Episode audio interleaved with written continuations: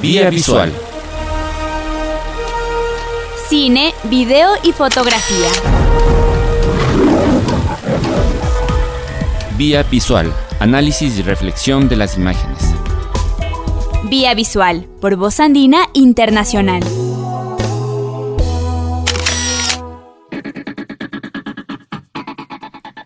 Estamos en un nuevo programa de Vía Visual. Eh, en esta ocasión el programa lo vamos a dedicar a discutir sobre arqueología y diversidades sexuales. Eh, para el programa de hoy me acompaña Hugo Benavides, un querido amigo eh, con el que hemos hecho algunas actividades aquí mismo en la Universidad Andina. Hugo es eh, antropólogo, es PDH en antropología por la Universidad Pública de Nueva York. Hugo adicionalmente en la actualidad se encuentra en la Universidad de Fordham, donde dirige el Departamento de Sociología y Antropología de esta universidad. Tiene una inmensa cantidad de publicaciones, pero básicamente quisiera relevar tres publicaciones importantes, tres libros, eh, Historias ecuatorianas y encrucijadas por el poder, un libro que se publicó al español en el 2017, eh, que originalmente es del 2004 en inglés. su segundo libro que está ya traducido, recientemente traducido al español, es Las políticas del sentimiento, imaginando y recordando a Guayaquil. Este libro se acaba de traducir en el 2018. Originalmente estuvo publicado en el inglés en el 2006. Y hay un libro tremendamente importante que es Drugs, Talks and Divas, eh, que todavía está por traducirse, esperamos que se traduzca pronto, eh, que este libro es del 2008. Y justamente alrededor de este libro hicimos un seminario aquí con Hugo, aquí en la Universidad Andina, hace ya unos años atrás. Eh, así que bueno, bienvenido, Hugo. Gracias, un placer siempre. Bueno, vamos a conversar entonces eh, sobre este tema de arqueología y diversidades y vamos a empezar con algo tremendamente importante que está sucediendo ahora mismo aquí en Quito, que es la muestra Diversos facetas de género en el Ecuador prehispánico. Una muestra, yo fui a la guianza que, tuvo eh, con Hugo Benavides y María Fernanda Ugalde, los dos curadores de la muestra. Realmente es una muestra tremendamente potente. Básicamente es una relectura de, a través de distintas piezas arqueológicas, eh, sobre eh, el tema de género y sexualidad en, el Ecuador prehispánico. La muestra está básicamente mm, organizada alrededor de tres ejes. Por un lado, el periodo formativo, donde aparece pues, esta presencia importante de la mujer hay un segundo eje que es el del desarrollo regional, donde se muestra la presencia y el giro hacia el patriarcado. Y por último hay una, una, parte de la exposición que plantea un recorrido sobre mm, percepciones de género. Yo le decía a Hugo que a mi modo de ver, esta muestra patea el tablero de lo que considerábamos como eh, pasado prehispánico genera nuevas lecturas y una crítica, me parece sobre todo fundamental a la forma como la arqueología ha eh, construido los roles de género, temas vinculados a la familia, a la pareja, la identidad de género. Y en muchos eh, puntos fundamentalmente es una mirada más bien conservadora, heterosexista. Bueno, es la muestra y quería preguntarle a Hugo sobre el tema de cómo, cómo esta muestra surgió y, desde qué concepto se construyó la muestra. Sí, diría heterosexista, misógena, homofóbica, y la lista continúa, ¿no? Este, de nuevo, es decir, es muchas gracias por la invitación y una alegría estar aquí en conversación contigo. Ah, hay muchísimo, hay muchísimo. Y sí, creo, creo que estaría de acuerdo en que la propuesta realmente cambia un poco o bastante la mirada tradicional de la arqueología ecuatoriana hacia los, el pasado prehispánico y particularmente hacia las figurinas antropomorfas. Es medio complicado para nosotros porque el proyecto ya lleva unos tres o cuatro años, entonces para nosotros es como casi básico lo que estamos tratando de proponer. Y encima de eso diría que tanto para María Fernanda como para mí es un tema que realmente ha sido un tema de vida, entonces es algo que hemos estado pensando. Yo al menos esto lo tenía pensado como tesis doctoral, pero mis profesores de arqueología querían excavación y aquí no hay excavación, sino es una cuestión de análisis iconográfico. Entonces realmente lo he dejado allí y es justo ahora en la colaboración con María Fernanda que sale Creo que, creo que lo más interesante para mí es ni siquiera es proponer nuevas verdades o definir diversidad de género y sexualidad de una manera muy específica, sino al contrario, es decir, proponer hipótesis y preguntas, ¿no? Es decir, ¿qué sí? ¿Qué que si interpretamos esto de esta manera y no de la otra? ¿Y qué si en vez de proponer el presente hacia el pasado, proponemos lo contrario, el pasado hacia el presente? ¿no? Y creo que para mí no sé, es un buen lugar para empezar en cuanto a la propuesta de la exhibición, es decir, esta idea de preguntarnos cosas, ¿no? De tener menos miedos realmente de proponer hipótesis y ver qué tipo de respuestas y qué tipo de, complejidades, es decir, salen a partir de ellas, ¿no? Oye, hay una parte que a mí me pareció súper interesante, que es el tema, y, es parte del guion de, de la exhibición, ¿no? Que, por ejemplo, cuando aparecían figuras femeninas, eh, entrecruzadas, en pareja. Eh, los arqueólogos eh, básicamente las catalogaban de siamesas, ¿no? y como que en, en, la propia mirada del arqueólogo y la forma de leer estas evidencias del pasado, se estaba como afirmando una heteronormatividad, por ejemplo, ¿no? y tú básicamente haces una lectura en general de cómo la arqueología puede ser un objeto en disputa y a más allá de ser una evidencia positiva, empírica de algo, finalmente es eh, una lectura eh, que se debe construir y que está finalmente anclada a proyectos políticos, a proyectos de miradas de género, por ejemplo. Absolutamente, ¿no? Creo que la propuesta básica que tenemos María Fernández y yo es que nunca vamos a saber qué ocurrió en el pasado. Y creo que es algo que comparten todos los arqueólogos. Es, imposible saber qué ocurrió en el pasado. Lo único que podemos es tratar de hacer las interpretaciones más fidedignas en base a ciertas limitaciones evidenciales, ¿no? Es decir, qué evidencia tenemos y qué nos permite decir esas evidencias. Pero como muy buenos investigadores, todo el mundo sabe que lo que se define como evidencia o no ¿no? Depende mucho de, uno mismo o del momento metodológico, del momento histórico, ¿no? Y lo mismo con las interpretaciones, ¿no? Es decir, lo que nos parece absolutamente obvio ahora, hace 20 años no lo era, ¿no? Y seguramente de aquí a 40 años vamos a ser criticados igualmente capaz por ser muy tradicionales y conservadores, ¿no? Y ahora nos parece que estamos siendo increíblemente progres o liberales, ¿no? Y, y, creo que, es decir, el modelo de las siamesas creo que es un buen ejemplo, es decir, es algo que ha trabajado más María Fernanda, pero a lo que hacíamos, lo que decidimos hacer es hacer una especie de análisis exhaustivo de todas las piezas iconográficas de diferentes culturas e, eh, de lo que sería el, territorio ahora ecuatoriano, empezando con las culturas del periodo de desarrollo regional. ¿no? Y lo que se encuentra en Bahía son figuras antropomorfas de parejas. Unas son hombre y mujer y otras son mujer y mujer. Y de nuevo, es decir, hasta eso es medio complicado porque es cómo se define hombre y mujer eh, a partir de órganos sexuales, de órganos sexuales secundarios o de vestimenta. ¿no? Entonces, si tomamos como eso, podríamos decir son hombre y mujer y podríamos decir son mujer y mujer. Y allí viene como el primer, yo diría, paso o lo que hemos visto como una limitación. Cuando se han visto estas parejas entre hombre y mujer, inmediatamente todo el mundo las asume que son un matrimonio. No, es decir, nadie lo discute, todo el mundo lo acepta, es un matrimonio. Cuando se ven las dos mujeres, a veces una de ellas, igual que el hombre y mujer, una de ellas tiene un bebé y la otra tiene un cántaro, ¿no? Inmediatamente tienen que ser hermanas. No, igual, nadie las cuestiona porque la idea de que puedan ser pareja o matrimonio o lesbianas simplemente hace demasiadas preguntas de nuestro presente, no de nuestro pasado, sino de nuestro presente, ¿no? Y creo que para nosotros ha sido como uno de varios ejemplos que son como fáciles de, de conversar y presentar, ¿no? Es decir, aquí hay un sesgo ideológico que es contemporáneo. Es decir, esto, es decir, no sabemos qué nos decían las piezas, pero claramente sabemos lo que nosotros queremos interpretar de ellas, ¿no? Entonces, lo que estamos preguntando es, tendremos que ser más coherentes. Es decir, o ambos son matrimonios o ambos son hermanos.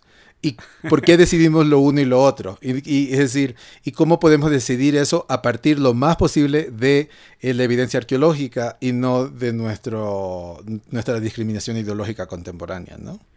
Hubo otra parte que me parece tremendamente interesante que lo dijo María Fernanda Ugalde en, la guianza que tuvimos. María Fernanda es la otra curadora de la muestra. Eh, ella decía que es una, una, curaduría eh, activista. eh, que toma partido, que básicamente asume riesgos, asume hipótesis, asume posiciones que más que más que sobre efectivamente sobre ese pasado difícil de, de, conocer y de saber, eh, tiene mucho que decirnos sobre problemas del presente. ¿no? Eh, hay una toma de partido ahí, una postura, según María Fernanda. Quería escuchar tus, tus comentarios sobre el tema. Absolutamente. Es decir, como toda exhibición o muestra de museo, tú más que nadie sabes, hay una larga historia y mil complejidades y dificultades, ¿no? Pero para nosotros, desde el primer momento en que nos propusieron la posibilidad de hacer esta exhibición, fue una increíble alegría. Es decir, porque, como te decía, para nosotros el tema de la diversidad de género y sexualidad ha sido muy importante en nuestras vidas. En cierta manera, yo salí del país por eso, ¿no? Y cuando nos propusieron la posibilidad de una exhibición, a ambos nos alegró muchísimo porque era la posibilidad de poder extender nuestra investigación, de poder llevar nuestra investigación a un público general. ¿no? Y por eso desde el principio era, tiene que ser una exhibición que está abierto a todo el mundo, es decir, a niños, a familias, a mayores, a todo el mundo, porque realmente eso es lo que nos interesa, aquí nos interesa llegar y nos interesa también el diálogo que se da a partir de eso, ¿no? Y sobre todo creo que para los dos, habernos criado en los ochentas en, en Ecuador, ¿no?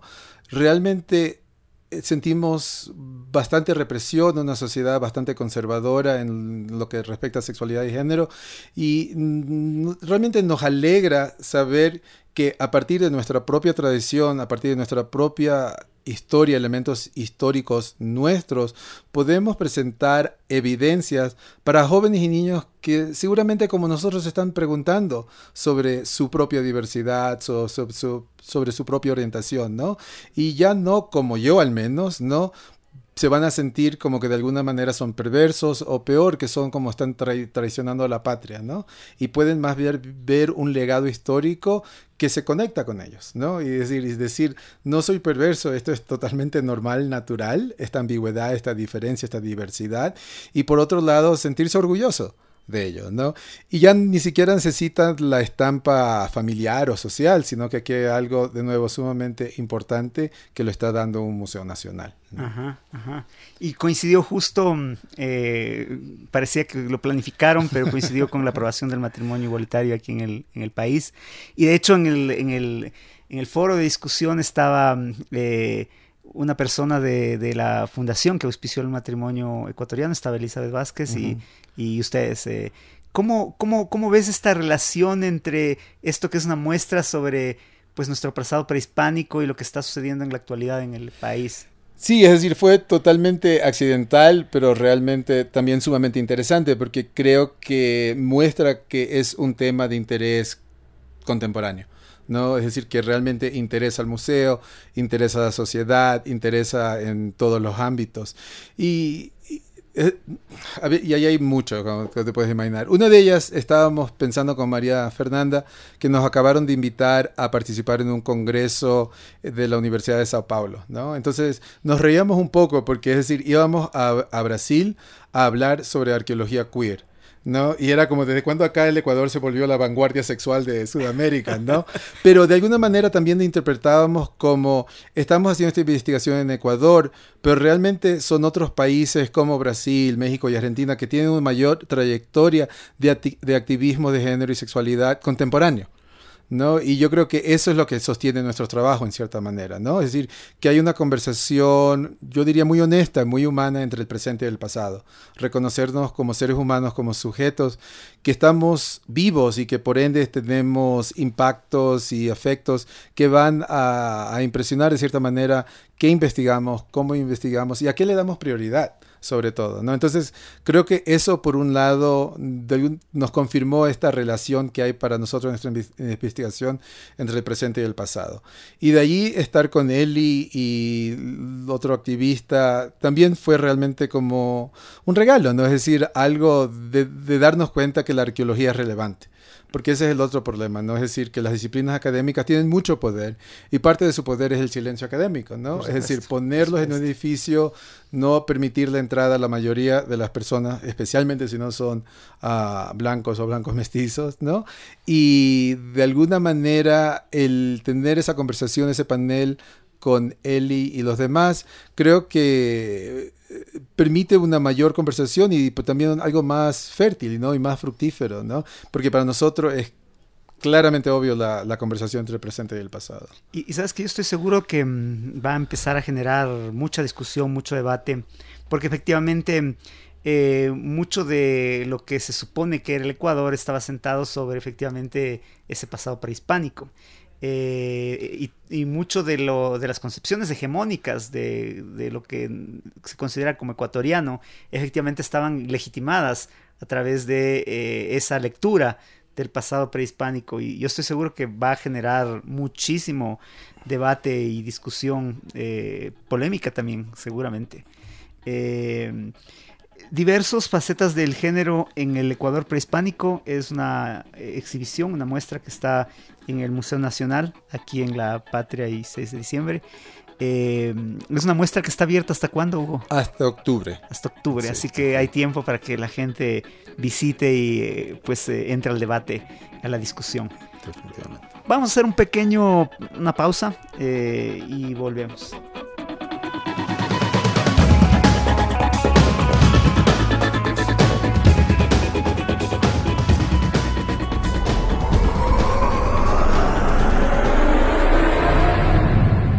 Desde Quito, Ecuador, transmite Voz Andina Internacional.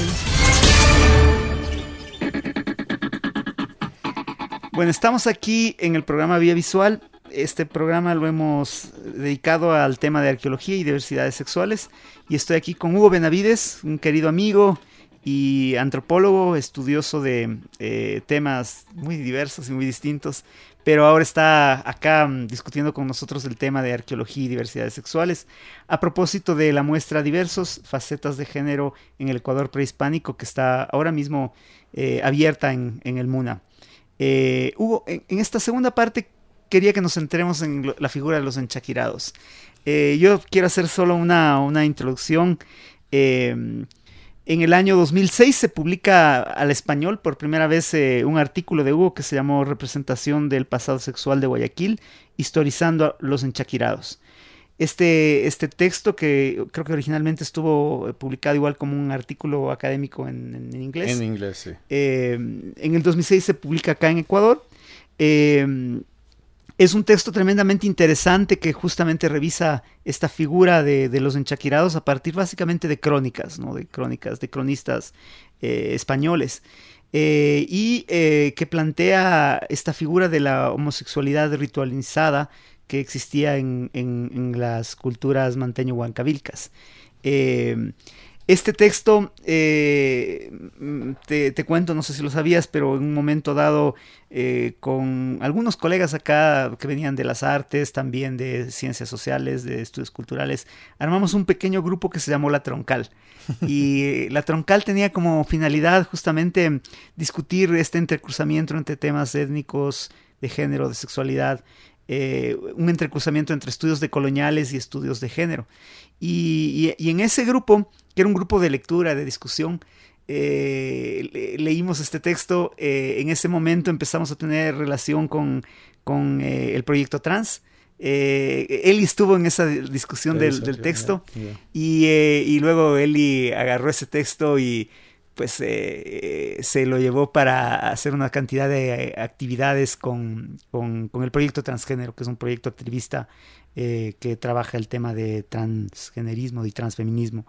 Em, luego, posteriormente, María Fernanda Cartagena, también de la Troncal, invitó a él a hacer un, proyecto en, en, esto fue en el 2011, en el proyecto Arte Franja Comunidad, y él hizo este ejercicio eh, de trabajar con comunidades trans en Engabao, eh, en donde básicamente hizo una especie de, actualización a partir de ese texto eh, y, de, y, de, performance social con grupos transgénero, que por primera vez entendían que efectivamente había un pasado en prehispánico donde personas muy parecidas a la condición que ellos tenían en el pasado eran tremendamente respetados, eran un símbolo de prestigio y eso generó todo una especie de visibilización y enorgullecimiento de esa comunidad trans en Engabao. bueno, y finalmente venimos, llegamos acá a esta exposición eh, donde otra vez aparece con muchísima presencia la figura de, los enchaquirados. Bueno, te quería preguntar cómo llegaste allá, eh, por qué empezaste a investigar eh, el tema de los enchaquirados y cómo ha ido cambiando desde ya llevas años trabajando sobre el tema. Sí, ah, de nuevo, muchas gracias por esta oportunidad. Ah, el artículo de los enchaquirados fue uno de los primeros artículos que escribí una vez que empecé Mm, el puesto de profesor en la Universidad Jesuita de Fordham en Nueva York. Creo que es 2012 el original en inglés, ¿no? Y, y realmente era un tema de nuevo que me interesaba mucho por mi propia experiencia, ¿no? Por mi propia experiencia tanto académica como de vida. Y lo que quería entender era por qué mi orientación sexual, ¿no? De ser un hombre gay, era un problema para el Ecuador. No, de, de dónde acá un problema personal se vuelve un problema político y un problema social. Pero más importante que eso para mí era cómo esa orientación sexual mía de ser gay era un problema familiar. Es decir, cómo había hecho que mi familia me deje de hablar, que me separe de toda mi familia, tanto nuclear como extendida, y de alguna manera tener que enfrentar la vida decir, personal y profesionalmente sola. Entonces, quería entender un poco sin, sin rabia y sin resentimiento, es decir, qué había en esta orientación sexual que era tan peligroso, ¿no? Y al mismo tiempo también quería entender cómo yo participaba de esa homofobia. Es decir, por qué me había demorado un cuarto de siglo en aceptar esa parte de mi vida, ¿no? Es decir, qué, qué parte de mí de alguna manera había tomado esta historia oficial y cómo yo también de alguna manera la articulaba. Y, digo historia oficial porque yo desde que los 17 años que estudiaba arqueología sabía de la figura de los enchaquerados. Es decir, nosotros en la Politécnica como estudiantes de arqueología lo usábamos como epíteto, es decir, nos insultábamos, ¿no? Es decir, decíamos, es, que es, que eres un enchaquerado, estás actuando como un enchaquerado. ¿no? Entonces, la figura histórica existía, pero nadie en ningún momento, incluyéndome, nos planteamos la idea de que era una figura histórica y de que era parte de nuestra historia oficial, ¿no? Entonces, eso me llevó a hacer una revisión histórica de las crónicas de los cronistas y me di cuenta de que había mucha más riqueza o material de lo que me imaginaba. ¿No? Y que se presentaba claramente el enchaquirado como un, no solamente como un, elemento normativo, normal dentro de la sociedad manteño-huancavilca al llegar los españoles, pero como tú dijiste, es decir, de orgullo, privilegiado, es decir, usaban chaquiras, tenían estatus, eran escogidos, ¿no? Es decir, y, y, cómo todo eso se había rechazado. Y ahí sí ya se volvió doblemente interesante porque era ver qué sucedió durante la colonia y la época republicana, que una figura histórica que tenía prestigio llegó a ser sucia y perversa. Y por otro lado, cómo se había borrado esa historia. ¿no? Y cómo nosotros habíamos participado de esa represión, ¿no? De esa eliminación, ¿no? Oye, Hugo, y, a mí me causa curiosidad. Por un lado está el tema, eh, tú estudiabas arqueología eh, en Guayaquil, ¿verdad? Y por otro lado está eh, la antropología. ¿Y cómo eso calza, digamos, este, digamos, este tránsito entre disciplinas con esa parte, digamos, más de tu historia personal y vital? La, la, escuela, el CEA, que era el Centro de Estudios Arqueológicos y Antropológicos, creo que contribuyó, contribuyó muchísimo a mi formación, por supuesto, pero a mi forma de pensar. Y entonces ellos pensaban una arqueología que era antropológica, una arqueología que iba de mano en mano con la antropología. Y hacíamos eh, trabajos de campo, tanto de arqueología como de etnografía. Y creo que desde entonces, de los 17 años que empecé a estudiar arqueología, de esa forma me di cuenta, y ellos mismos lo, lo, lo reconocían, que había una conversación entre el presente y el pasado, ¿no?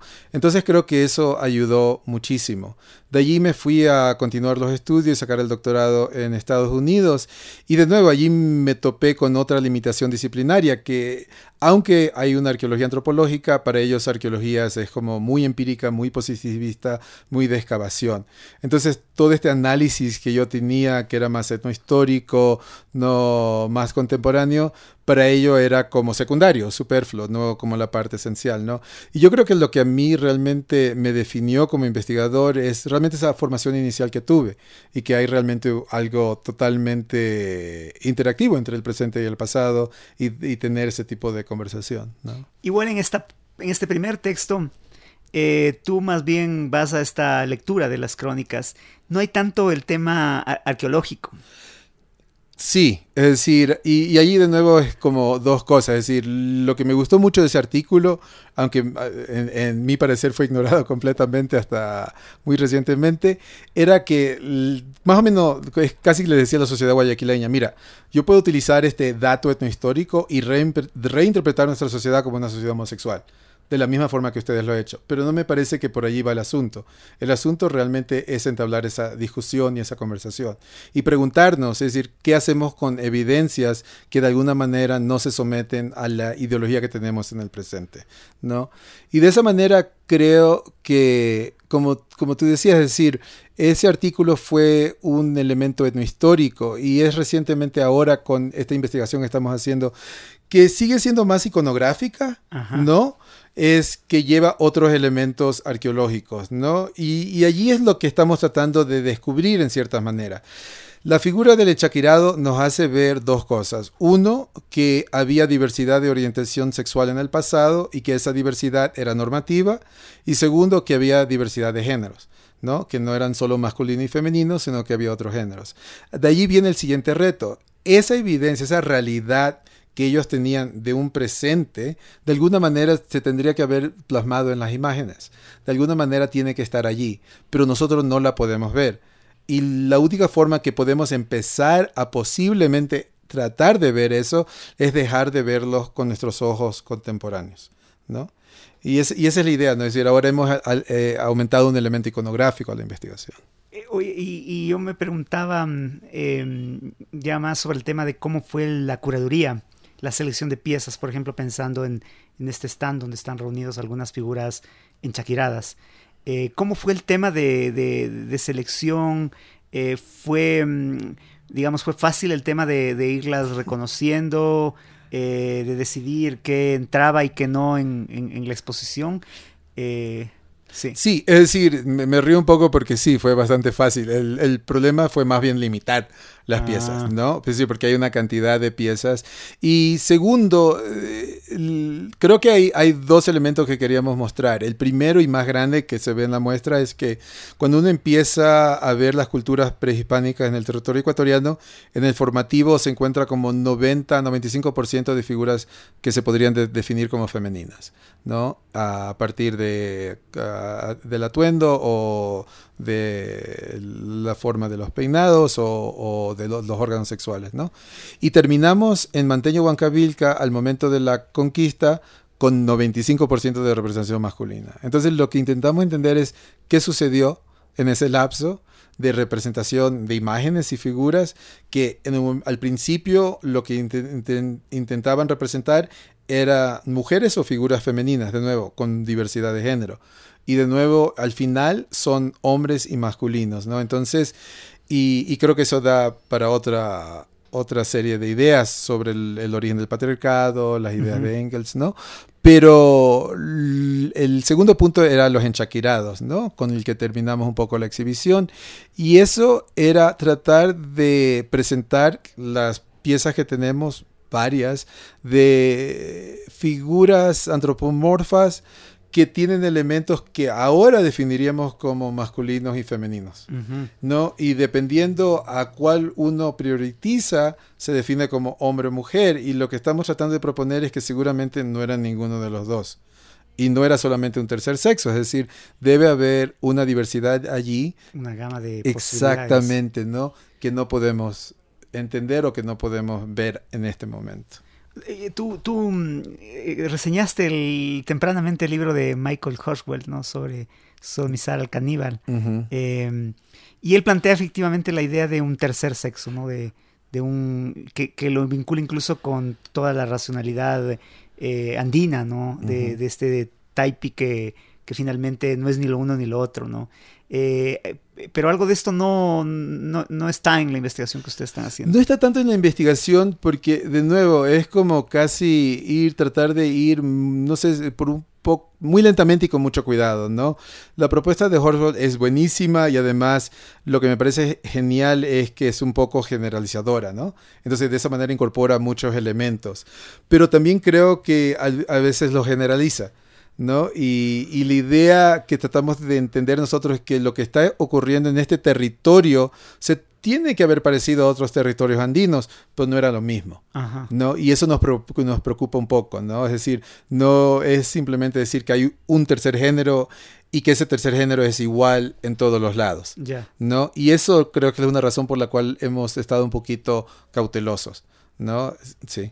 Claro, María Fernanda decía que están básicamente a través de el estudio iconológico, ¿no? Eh, como sacando una serie de, caracteres, de tipos eh, que van a dar un, digamos, una serie de combinaciones muy amplia y compleja que quizás nos, nos aleja de esa idea más binaria de hombre-mujer. Absolutamente, no. Me río un poco porque de nuevo ha sido un sueño trabajar con María Fernanda nos reímos porque decimos que es el matrimonio perfecto. Ah, y, la idea aquí, y me río porque yo siempre creo que he sido bastante apositivista o antipositivista en mi investigación, pero justo porque es un tema, yo diría, tan problemático para la sociedad en general, no solo ecuatoriana, creo que entre más evidencias empírica y positivista presentamos, creo que es más fácil para la gente entender nuestra interpretación o discusión. ¿no? Entonces, el, el el enfoque central de la investigación es, precisamente eso, es analizar en su totalidad las figuras antropomorfas de cada cultura prehispánica ecuatoriana y después o dividirlas en elementos básicos, ¿no? Que serían ¿no? formas de nariz, formas de ojos, formas de tocados, ¿no? Ah, atuendos, por ejemplo, en solo creo que en la cultura bahía hemos podido definir siete tipos de senos. ¿no? Entonces no simplemente es como seno y no seno, sino siete tipos, ¿no? O, de nuevo, decir, presencia de órganos sexuales y después qué tipo de órganos sexuales. Lo mismo con la ropa, lo mismo con uh, la, eh, pulseras, aretes, todas narigueras, ¿no? Y después de eso hacer una especie de cruce de datos de variables estadísticos y de ver ¿no? qué tipo de seno se relaciona, qué tipo de tocado, con qué tipo de presencia o no de órgano sexual o qué tipo de, de órgano sexual y ver si tenemos algún tipo de asociación, ¿no? es decir, estadísticamente válida y a partir de eso posiblemente poder definir géneros. Mira, ¿no? y, claro, entonces, y eso todavía, esa parte todavía está en proceso, todavía estamos coleccionando los datos para poder dividirlos en, esos, en esas variables, ¿no? Y aún así ya tenemos una riqueza que es en verdad impresionante y que siempre ha estado allí, en, en, siempre ha estado allí. Em, estamos aquí conversando sobre arqueología y diversidades sexuales a propósito de la muestra Diversos facetas del género en el Ecuador prehispánico. Estoy aquí con Hugo Benavides. Hugo, tenías un apunte que se había quedado ahí eh, que me parece importante. Sí, algo que realmente ha estado en nuestra investigación desde el principio y que de alguna manera he estado pensando en, esta conversación es precisamente los, los argumentos que se utilizan para atacar la diversidad sexual en, en, el mundo actual, ¿no? contemporáneamente, particularmente en Ecuador, que es esta idea de la tradición, ¿no? Es decir, que la idea de hombre y mujer, la idea de heterosexismo, es de alguna manera tradición, ¿no? Es decir, que solo existen dos géneros o que solo existe una orientación sexual. Y lo que nos encanta de nuestro trabajo es precisamente eso, es decir, que hemos de alguna manera dado evidencia que eso es una falacia, que si hablamos de tradición, lo que tenemos de tradición en Ecuador, de lo que es nuestro mundo indígena prehispánico, es una diversidad sexual. Entonces, en vez de ser algo moderno, contemporáneo, que viene de afuera, más bien esa idea heterosexista, opresora y patriarcal de que solo pueden existir dos sexos y solo puede existir una orientación sexual, eso es lo que no es tradicional. Eso es lo que es moderno y que viene de afuera, ¿no? Lo tradicional es realmente nuestra diversidad sexual a partir de la evidencia que tenemos del mundo prehispánico. Bueno, y eso conecta con, una idea que quería eh, que conversemos, mm, que justo en ese grupo que te contaba, la troncal, donde hacíamos este cruce entre estudios decoloniales y estudios de género, aparecía con mucha fuerza, ¿no? Y es efectivamente cómo decolonizar las luchas de género, ¿no? Cómo de alguna manera encontrar una forma de contrarrestar este discurso que plantea básicamente que eh, por ejemplo, el, discurso de los derechos y las diversidades eh, sexuales vienen del primer mundo y hay una tarea civilizadora frente al tercer mundo, a los países ex colonias, de traer la civilización y enseñarnos a eh, ser diversos, tolerantes, que es finalmente una concepción tremendamente colonial, ¿no? desde el punto de vista de las diversidades sexuales. y efectivamente me parece que investigaciones como esta eh, muestran que efectivamente eh, el tema de diversidades sexuales, diversidades de eh, orientación sexual y de género, no es patrimonio de Occidente y que todas las culturas de alguna manera tienen su forma desde su propia concepción cultural, de su propia concepción cosmológica de entender justamente estas diversidades sexuales, ¿no? Me parece que ese es un tema tremendamente importante. Sí, y por eso lo utilicé un poco en la parte de la guía de la exhibición que hice la semana pasada, ¿no? En el sentido de que normalmente sí se presenta a la homosexualidad como algo que viene de afuera, ¿no? Que es externo, que es muy cosmopolita, que es muy moderno, que es muy contemporáneo y también en cierta manera muy racialmente blanco, ¿no? Porque él viene del mundo occidental, ¿no? Entonces, en, es decir, el trabajo que ha hecho uh, en Engabao, ¿no? Eli Vázquez, es decir, es genial, ¿no? Porque realmente es algo que hemos, hemos siempre sabido que ha habido una muy grande cantidad de sujetos transgéneros en nuestra costa y de alguna manera darnos cuenta que ellos mismos dicen, ¿no? Es decir, que ellos se sienten muy en casa en estas ah, pueblos rurales, pescadores, y que más bien es cuando vienen a Guayaquil, ¿no? La ciudad moderna, cosmopolita, urbana, ¿no? Que se sienten discriminados, ¿no? Y ya allí da una pauta, ¿no? De que lo que entendemos en el occidente como queer o diversidad sexual no necesariamente es tan homogéneo. ¿no? que se da, como tú dices, en diferentes culturas, en diferentes matices. Y, y, creo que aquí tenemos evidencia que en nuestro territorio americano, en nuestro lindo continente, existió una diversidad sexual que fue destruida por la colonia que fue destruida por los españoles y las otras potencias europeas y que les sirvió en ese momento a ellos imponer una especie de discurso narrativa civilizadora, ¿no? Ellos son civilizados y nosotros somos primitivos porque tenemos diversidad sexual, ¿no? Y ellos son, somos sodomitas, tenemos el pecado nefando y de alguna manera ellos vienen y son los civilizados, ¿no? Y eso ha funcionado, ¿no? Eso ha sido en cierta manera nuestra historia oficial durante estos últimos siglos. Y ahora ha cambiado esa historia oficial, ¿no? Ahora ellos son los diversos, ellos son los progresistas, ellos son los sumamente abiertos y nosotros somos primitivos porque le hemos creído la historia, ¿no? Porque nos hemos vuelto católicos, nos hemos vuelto conservadores. Ahora nosotros somos primitivos precisamente porque le hemos seguido la pauta, ¿no? Y ahora para de nuevo alcanzarlos en su modernidad, en su progreso, nosotros tenemos que volvernos diversos, ¿no? Y ahí sí creo que es bastante peligroso, ¿no? Porque por un lado es como, a ver, cuando éramos diversos nos castigaron, ahora que no somos diversos, diversos nos castigan. Creo que aquí lo importante no tiene que ver nada con género y sexualidad, sino con un discurso, como tú dices, colonial, hegemónico, occidental y patriarcal, que es mucho más grande, ¿no? Entonces, eso me parece importante. Eh, eh, en, redes sociales circula un mapa de, de los países más homofóbicos. Y claro, por supuesto, según ese mapa, resulta que los países más homofóbicos son en el tercer mundo. Eh, y, efectivamente me parece que ahí, eh, en verdad, la investigación eh, en ciencias sociales, la investigación que se puede hacer también desde la arqueología, juega un papel tremendamente importante para mostrar que efectivamente hay en el pasado de todas las culturas, efectivamente, pugnas, debates vinculados a, a estas identidades diversas y de género. Y que quizás si no, si no se, si no existen, no es porque no estuvieron allí, sino porque efectivamente quien escribió la historia eh, finalmente los, los, suprimió.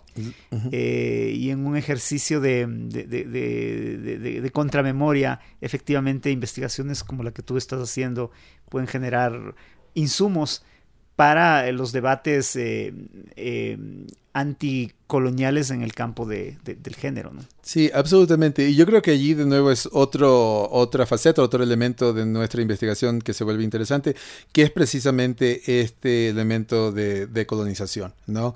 Ah, y de nuevo, fue sumamente grato estar en Sao Paulo el mes pasado por esta investigación, porque justo lo que nos decían a ellos es que a ellos les interesaban arqueólogos que están pensando desde el sur. ¿No? Porque de nuevo, es decir, claro, es decir, cuando estábamos formando en el CEA, estamos constantemente con la mirada al norte, ¿no? Por eso también me fui al norte a sacar el doctorado, es decir, viendo lo que ellos están produciendo y tratando de alcanzarlos, ¿no? Pero, de nuevo, Brasil, porque tiene otra historia y otra trayectoria, ¿no? Como a muchos de nosotros, nos interesa realmente, bueno, es decir, qué estamos pensando nosotros. ¿no? Y a partir de dónde pensamos nosotros, ¿no? Es decir, y se vuelve una pregunta sumamente interesante, ¿no? Y, además creo primordial como elemento político para nuestro, sí, un desarrollo auténtico. Y otro tema que me parece tremendamente mm, interesante, que tiene mucho que ver con esta idea de, colonialismo y género, es este tema mm, eh, de cómo de alguna manera mm, las identidades de género están íntimamente vinculados con aspectos étnicos, con aspectos culturales. Me parece que también aquí hay un tema tremendamente potente para explotar en, en esta investigación que estás haciendo, ¿no? Sí, eh, es decir, en cierta manera se conecta mucho con otras investigaciones que, que he venido haciendo que tienen que ver sobre todo con identidad, ¿no? Identidad nacional, identidad cultural, identidad étnica, ¿no? Y, cómo la, arqueología contribuye a esa producción nacional. Y, creo que de ahí también se conecta un poco la, teoría de Engels, ¿no? Es decir, que el problema no es tanto sur, norte o colonizados y colonizadores, sino que realmente hay un momento, parece, al menos su hipótesis, y parece que la evidencia de, de estas figuras antropomorfas prehispánica en el Ecuador también lo dan, que en el momento en que la, se establece la familia nuclear, hay un momento de control de poder de los hombres, ¿no? Y que en ese momento se establece una especie de patriarcado que se sigue desarrollando. Y según la teoría de Engels, es precisamente porque de alguna manera la mujer es mucho más importante que el hombre. ¿No? Porque a última instancia se necesita trabajadores para la sociedad y entonces se necesita reproducir trabajadores. Y, la persona más ligada a la reproducción va a ser la mujer, es decir, no tanto la, no solamente la reproducción sexual, en donde demora mucho más que la participación del hombre en esa reproducción, sino también la reproducción social, es decir, la, la madre es decir, cuidando a su hijo originalmente, ¿no? Entonces, creo que eso también nos ayuda de alguna manera a romper esta idea de norte o sur y precisamente ver en qué momentos tenemos organizaciones estatales en donde se establece esta idea de familias nucleares que de alguna manera establece el patriarcado y cierta manera de definiciones de género y sexualidad. Y en el caso de Engels es eh, efectivamente el, excedente, ¿no? la apropiación del excedente que explicaría esta emergencia del patriarcado me parece, ¿no? Absolutamente. Entonces, es, es, son primero sociedades sedentarias, y después la posibilidad de excedentes que permite la producción doméstica, que tiene que venir a partir de una estructura monogámica. Claro, y de alguna manera esa se vuelve legitimizada por una estructura política que da lugar al Estado. Ahí, tienes esta relación entre temas, digamos, si, para, para ese entonces quizás no se podría hablar de clases, pero efectivamente diferenciación por temas de, de, riqueza, ¿no? Claro, diferenciaciones sociales y de estatus que son el origen de las clases. Y por eso le interesaba a, Engels tanto el tema. Y lo que, decir, simplemente nos deja locos es que hay evidencia arqueológica posiblemente para su hipótesis. Y él estaba hablando en los 1880, cuando realmente no teníamos esta riqueza arqueológica y recién las disciplinas tenían capaz varias décadas recién de arqueología y antropología. Ahora la cosa se complica con eh, el colonialismo eh, y esta, este criterio de la raza como criterio de clasificación social, que seguramente se superpone sobre esto otro que ya estaba en las culturas prehispánicas. Completamente, ¿no? Entonces, de nuevo, y esto es lo tanto lo difícil como lo importante de una mirada decolonial, ¿no? Porque estamos, incluyendo María Fernanda y yo, tratando de revisar una historia, pero también desde nuestra propia formación histórica, ¿no? Que ha, sido el resultado de esta especie de imposición racial, de esta imposición de clase, de esta imposición de occidente y no occidente y de, mundo desarrollado y primitivo. Y, allí, de nuevo, creo que es una de las razones por las cuales vamos muy lentamente, ¿no? Para decir, a ver, ¿qué prejuicios todavía tenemos nosotros? Porque sería ilógico y medio tonto pensar que nosotros no tenemos prejuicios de esa, de esa forma igual y ver cómo podemos repensar esto en un momento dado cuando no existía eh, elementos de raza de la manera que las entendemos ahora o posiblemente ni siquiera, ni siquiera existían. ¿No? O no existían elementos de colonización, o no decir, y no es que no existían estructuras parecidas, estaban, pero no eran las que tenemos ahora, ¿no? Y no se entendían de esta manera. Sí, yo, yo efectivamente me acuerdo, especialmente los pensadores decoloniales, ¿no? Plantean la idea de que la construcción de, raza efectivamente aparece con eh, la conquista, ¿no? Eh, porque efectivamente había diferencias étnicas pero no, no funcionaban de la manera que funcionan eh, la discriminación racial y la racialización que viene eh, posteriormente con la colonia, ¿no? Absolutamente, no. Inclusive, inclusive la idea de hablar de un grupo homogéneo de indígenas en la América ya es la racialización, ¿no? Claro. ¿No? Entonces, sí, y las diferencias, es decir, había en las crónicas se ve claramente que había un reconocimiento de diferencias que ahora llamaríamos étnicas, pero eran de, grupos, ¿no? de comunidades y diferencias políticas. ¿no? Claramente, en cierta manera, por eso la colonización fue tan ah, exitosa, porque es decir, los incas estaban invadiendo a todo el mundo y todo el mundo quería eliminarlos. Entonces, solo que lo que vino fue peor que lo que teníamos con los incas.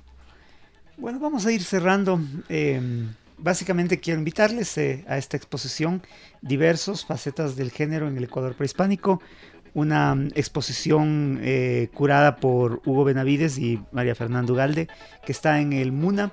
Va a estar hasta octubre, ¿verdad? Hasta octubre, hasta octubre, entonces hay tiempo para que vayan a visitarla. Y pues nada, quiero agradecer a Hugo por esta rica conversación. No, más bien, gracias a ti, Cristian, es un placer. Hasta luego, nos despedimos.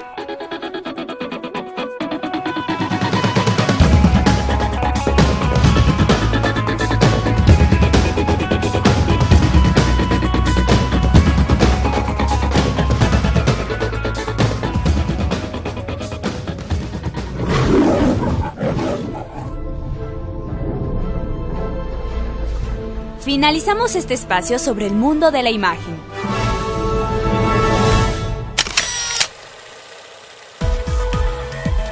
Vía Visual y Cristian León volverán en una semana.